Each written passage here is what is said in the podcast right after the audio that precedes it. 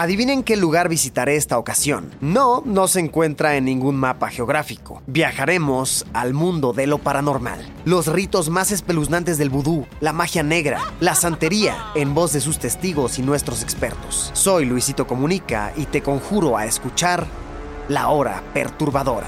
Todos los miércoles un podcast original de Spotify. Escúchalo gratis. ¿O qué creías? ¿Que al inframundo me iba solo? Pues no. Tú vendrás conmigo.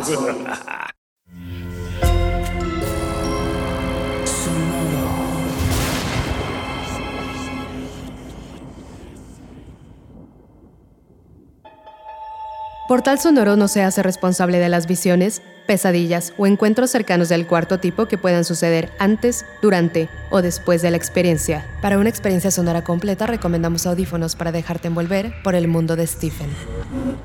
Escucha bajo tu propio riesgo. Stephen camina por las calles perdido y empapado. La llovizna londinense le cala los huesos. Por su cabeza pasan hombres lobo, jacks destripadores y doctores Jekyll mientras la neblina devora las siluetas. Avanza sin rumbo, pensando que ya ha recorrido una y otra vez esas calles y que la dirección que busca en realidad no existe. Todas las esquinas parecen iguales. Todas las fachadas parecen las mismas. Mierda, estoy perdido y estos ingleses no me entienden nada. Lo mejor será tomar un taxi de vuelta al hotel.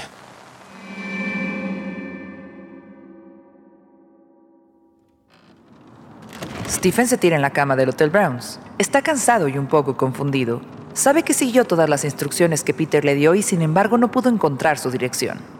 Ah, soy un maldito inútil. Se sienta en la cama y mira el teléfono junto a los papeles con el logo del hotel, una vieja corona y una dirección londinense. Eh, diga. Hey, Stephen, te estuve esperando. ¿Vamos a escribir esa historia juntos? Sí, perdón, creo que me equivoqué con las calles y terminé dando vueltas en círculos, así que volví aquí. Ahora te mando lo que tengo esbozado, ¿está bien? Perfecto. En cuanto lo tenga me pongo con ello. Seguimos en contacto. Enciende la computadora su nueva One System y busca el archivo entre sus proyectos. Después se lo envía por el modem a Peter y sale a la calle.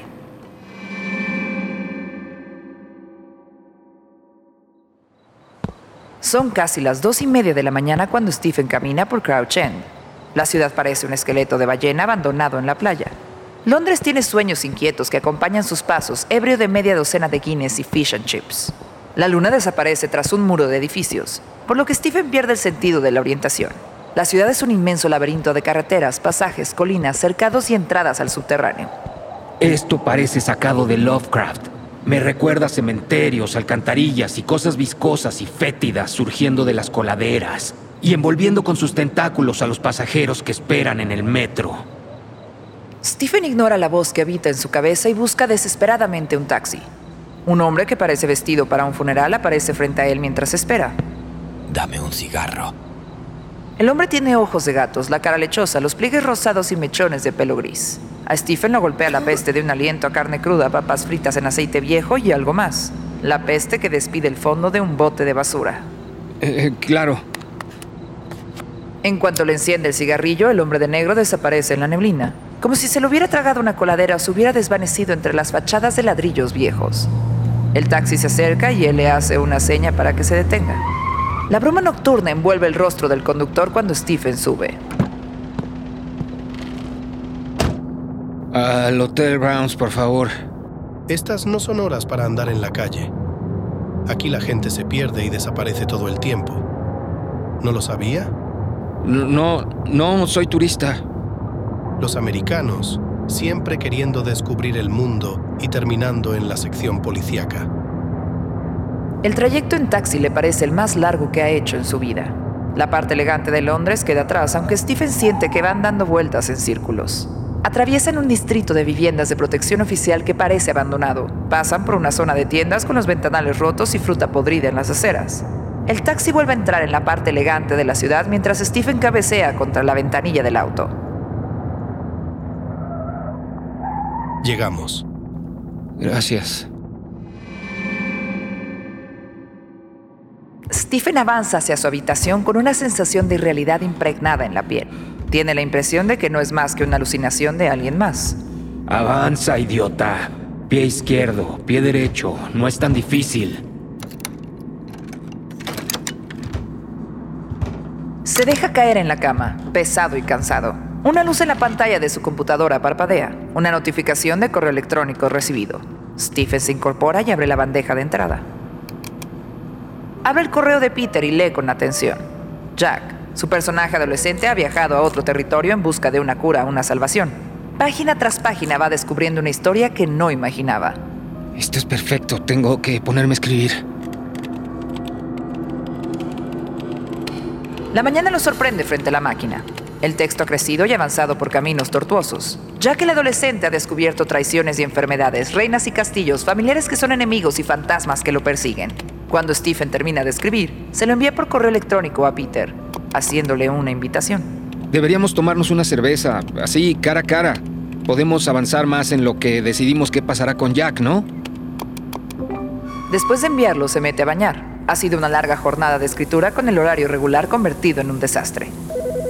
Mientras está bañando, suena el teléfono y entra la contestadora automática de su habitación de hotel. Acabo de recibir tu mensaje y me parece perfecto. Veámonos en el King's Pub a las 8 de la noche. Buen día.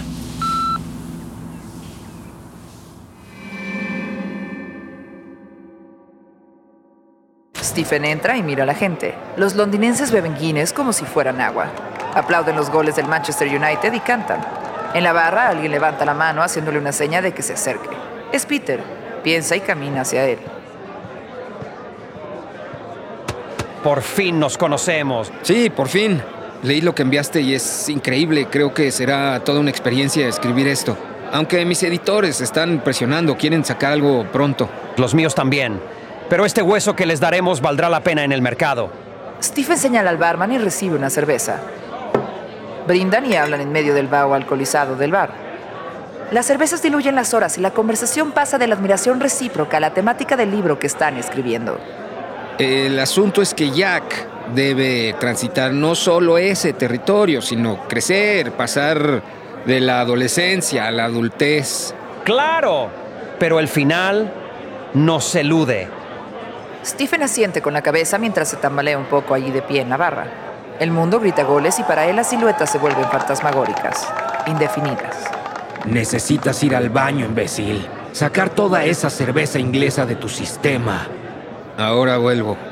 Stephen avanza como un barco en medio de la tormenta, tambaleándose de un lado a otro, chocando su cuerpo contra la gente con camisetas del United hasta que llega al baño. Regresa del baño. Peter mira el rostro de Stephen que ha cambiado. Ya no hay ebriedad en sus ojos, hay emoción. ¿Qué pasa? Stephen da un trago a la nueva Guinness que lo espera y habla casi escupiendo la espuma. He tenido esta idea mientras estaba en el baño.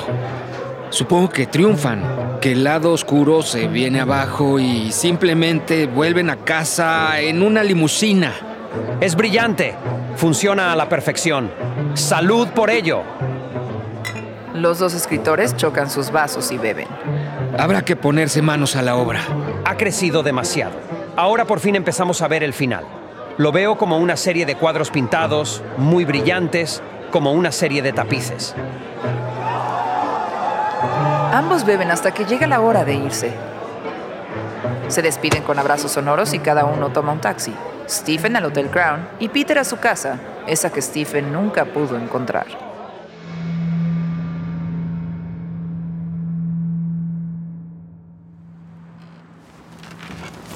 Stephen abre el ojo y se pone a trabajar, pensando en el texto, en los territorios en los que navega y en la solución que encontró la noche anterior en el bar con su nuevo amigo escritor. Peter es mi reflejo, mi yo alternativo. Está claro que esto no será la novela de terror que muchos lectores esperan de nosotros, pero no importa. Stephen escribe, le envía su parte a Peter, que se la devuelve a gran velocidad y el texto crece como un territorio nuevo e inexplorado, completamente ajeno a lo que ambos han hecho. Ya vi lo que enviaste. Me parece increíble ese tono sobre América. Sí, sí, tiene un lado oscuro. Es un retrato de la América moderna, la América de Reagan, donde la clase baja, la escoria de la sociedad, los vagabundos, los desahuciados y los sin techo que van a la deriva son importantes. De eso se trata. Claro, Trata de la muerte de la Tierra, de su envenenamiento. Hemos hecho un libro definitivamente antinuclear. Solo quería decirte eso. Te dejo trabajar. Stephen pasa el día entero escribiendo. Bebe café y fuma cigarrillos cuya ceniza cae sobre el teclado. ¡Hey, Peter! ¿Stephen? Hola, amor, pensé que eras Peter. Ya sabes, estamos con el libro y... ¿Estás bromeando conmigo? Eh, no, no, ¿por qué? Pues porque no entiendo nada de lo que dices.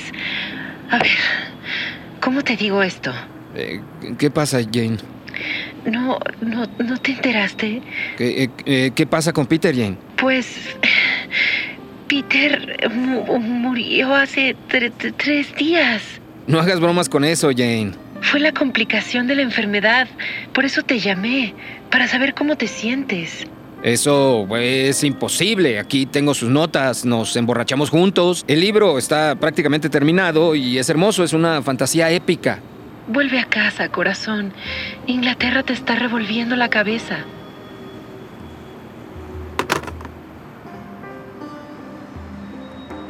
Su mirada vaga por la habitación del hotel londinense. Abre el correo. ¿Dónde están? ¿Dónde están? ¿Dónde están? Busca los mensajes de Peter en la bandeja de recibidos, en la bandeja de enviados, pero solo encuentra spam y mensajes en devueltos a un correo inexistente.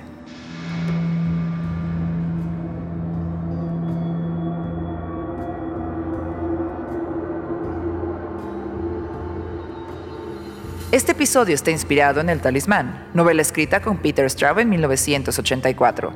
Además de la entrevista que ambos concedieron a la revista The Twilight Zone en 1985 para promocionar su primera colaboración. En el 2001 publicaron la secuela Casa Negra.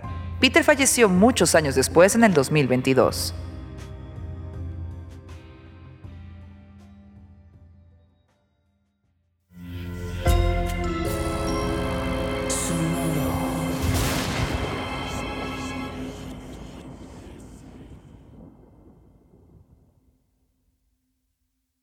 Adivinen qué lugar visitaré esta ocasión. No, no se encuentra en ningún mapa geográfico. Viajaremos al mundo de lo paranormal. Los ritos más espeluznantes del vudú, la magia negra, la santería, en voz de sus testigos y nuestros expertos. Soy Luisito Comunica y te conjuro a escuchar La Hora Perturbadora. Todos los miércoles un podcast original de Spotify. Escúchalo gratis. ¿O qué creías? ¿Que al inframundo me iba solo? Pues no. Tú vendrás conmigo. Sé bienvenido a Tristan Terror, mi podcast donde comparto múltiples vivencias paranormales que mi propia audiencia me manda. Relatos sobre brujas, sectas, fenómenos extraños en distintos lugares conocidos de México. Adéntrate para que conozcas los relatos más aterradores de México. Y así esta noche, te aseguro tendrás dulces pesadillas. Escucha Tristan Terror en cualquier plataforma de podcast.